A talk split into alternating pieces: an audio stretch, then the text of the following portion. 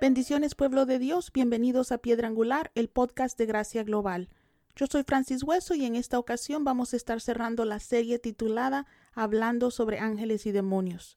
Hoy vamos a cubrir unas cuantas de las preguntas sobre ángeles que me han hecho algunas personas en el pasado. Quiero antes de entrar en el tema hacer una pausa para darles la respuesta a la pregunta que les dejé como tarea. La semana pasada les pedí que leyeran Josué 5, versículos del 13 al 15, que dice, Cierto día Josué, que acampaba cerca de Jericó, levantó la vista y vio a un hombre de pie frente a él, espada en mano. Josué se le acercó y le preguntó ¿Es usted de los nuestros o del enemigo? De ninguno respondió. Me presento ante ti como el comandante del ejército del Señor. Entonces Josué se postró en rostro en tierra y le preguntó ¿Qué órdenes trae usted, mi señor, para este su siervo? El comandante del ejército del Señor le contestó Quítate las sandalias de los pies, porque el lugar que pisas es sagrado. Y Josué le obedeció. Y la pregunta fue ¿qué clase de ángel era este? Muchas personas están divididos en cuanto a esta respuesta. Unos piensan que este no era un ángel, sino que era Cristo mismo, porque cada vez que un humano se postra frente a un ángel en la Biblia, el ángel no permite que el humano lo adore. Pero este ser no detuvo a Josué de adorarlo. Además de eso, le dice lo mismo que Jehová o Dios Padre le dijo a Moisés frente a la zarza ardiendo. Obviamente Cristo no podía revelarse como el Hijo de Dios a Josué, pues los israelitas únicamente conocían a Yahweh o a Jehová como el único Dios y no sabían que Dios era un Dios trino. Sin embargo, hay otro grupo de personas que piensan que este hombre, entre comillas, que se presenta como el comandante del ejército del Señor, puede ser Miguel, el arcángel, porque en Apocalipsis 12, de 7 al 9, se describe a Miguel como el encargado del ejército de Dios. Yo creo que este ser era Cristo, pues aunque sí es cierto que Apocalipsis dice que Miguel y sus ángeles derrotan al dragón, no dice que Miguel tiene a su cargo todo el ejército celestial. También sabemos que este ser le dio a Josué la estrategia para ganar la batalla de Jericó, lo cual no vemos a ningún otro ángel hacer en la Biblia. Por eso y porque permitió que Josué lo adorara, pienso que era Cristo y no Miguel. Pero dejo a su discreción el escoger la respuesta que a usted mejor le parezca. Ahora pasemos a discutir algunas preguntas que al pasar del tiempo me han hecho sobre los ángeles. La primera es ¿cuánto tiempo antes de crear al hombre creó Dios a los ángeles? La Biblia no nos dice cuánto tiempo llevaban los ángeles en existencia cuando Dios creó al hombre. Pero el libro de Job, en el capítulo 38 y el versículo 7, nos dice que cuando estaba Dios creando al planeta, habían ángeles que cantaban y otros ángeles que gritaban de alegría. Por lo que vemos que los ángeles fueron creados antes de que Dios creara el planeta y entonces antes también de crear al hombre. Otra pregunta que se me hace es ¿en dónde viven los ángeles? Anteriormente discutimos que los demonios no están en el infierno, sino que viven ya sea en la tierra o en el segundo cielo o mundo espiritual. Siervos de Dios, los ángeles pasan tiempo tanto en la tierra como en tránsito en el segundo cielo, viniendo del tercer cielo hacia la tierra, pero ellos viven en lo que Pablo describe como el tercer cielo. Ellos viven en el monte de Sión, en la nueva Jerusalén, que es donde nosotros vamos a morar. Déjenme leerles Hebreos 12, 22, el cual es el versículo en la Biblia en cual me estoy basando para esta respuesta. Y nos dice, por lo contrario, ustedes se han acercado al monte Sión, a la Jerusalén celestial, la ciudad del Dios viviente, se han acercado a millares y millares de ángeles a una asamblea gloriosa. Así que los ángeles viven en la nueva Jerusalén. Una de las preguntas que me han hecho varias personas es si los ángeles comen. Aquí muchas personas están divididas también en este tema. Algunos creen que porque los ángeles no tienen cuerpo como el cuerpo humano de nosotros, ellos son espíritu y por lo tanto no necesitan comer. Eso tiene sentido, pero yo creo que ellos sí comen. Vámonos al Salmo 78, 25. Y dice, todos ellos comieron, pan de ángeles. Dios les envió comida hasta saciarlos. Aquí el salmista obviamente está hablando del maná que los israelitas comieron en el desierto.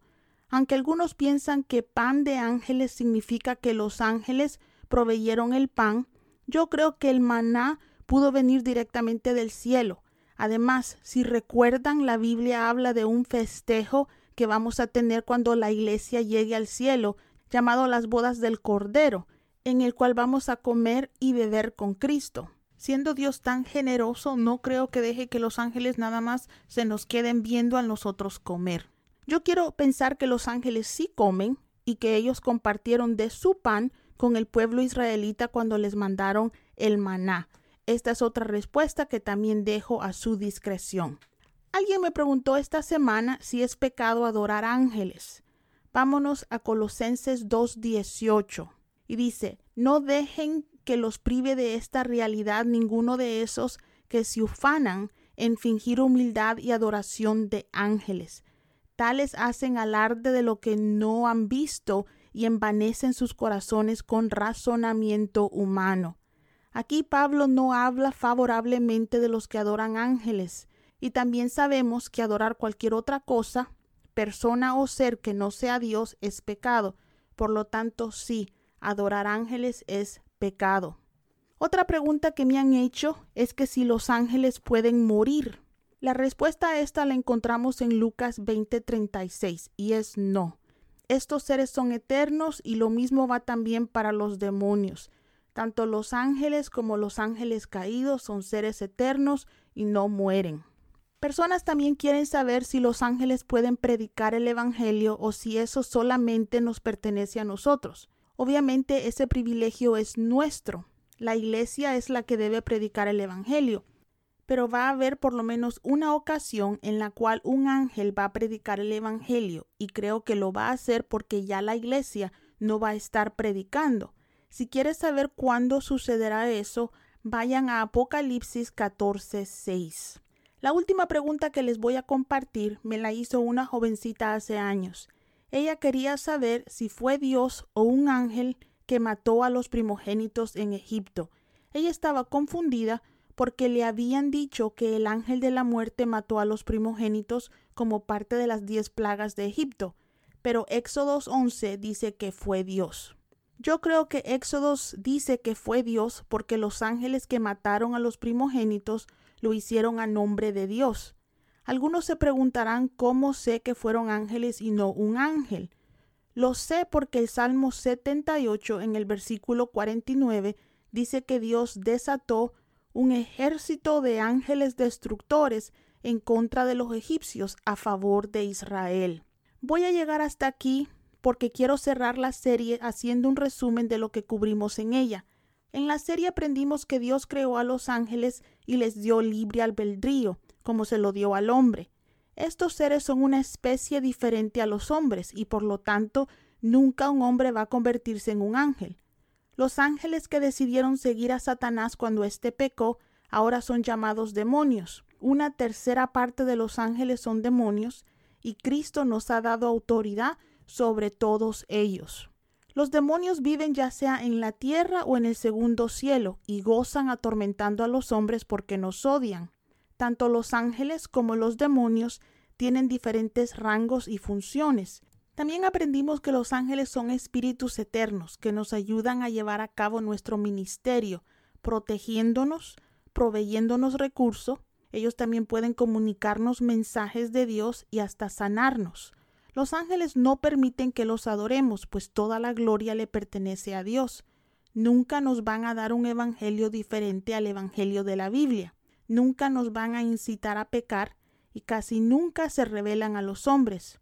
Ellos nos llevan al cielo a los creyentes al morir y van a tener un papel principal al final de la historia mundial.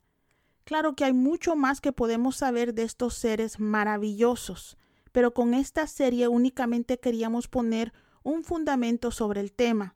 Lo último que quiero compartir con ustedes sobre los ángeles fue una revelación que el Espíritu Santo me dio en oración acerca de ellos. Yo acababa de pasar por una prueba y el Espíritu Santo en adoración me dijo que había aprobado mi prueba. Eso me dio mucho gozo. y me dijo, te voy a revelar algo más. En inglés a veces tenemos un dicho que decimos every level new devil, que quiere decir que cada nivel espiritual que pasamos también enfrentamos otros demonios, demonios distintos. Lo que el Espíritu Santo me reveló es que cada vez que el Señor nos asciende a un nivel de autoridad diferente, Él también nos da el privilegio de tener ángeles a nuestro servicio con rangos superiores. Así que cada vez que pasamos pruebas, si era el Señor moldeando nuestro carácter y nosotros logramos pasar esas pruebas, el Señor nos promueve a un nivel de autoridad diferente y con esa promoción también viene la bendición que tenemos acceso a ángeles de rangos distintos. Yo creo que los demonios que enfrentamos siendo cristianos maduros son mucho más fuertes a los demonios que enfrentábamos como bebé en nuestra fe. Así que me dio gusto saber que también nuestros ángeles suben en rango. Ojalá esto le bendiga, sobre todo si está pasando por una prueba. Siervo, levante las manos caídas, que al final de esa prueba usted será promovido y aún sus ángeles van a ser más poderosos. Quiero darles las gracias por haber compartido conmigo esta serie y también por haber hecho la tarea cada semana a los que la hicieron. La próxima semana empezamos una serie nueva, así que espero sigan en sintonía de este podcast.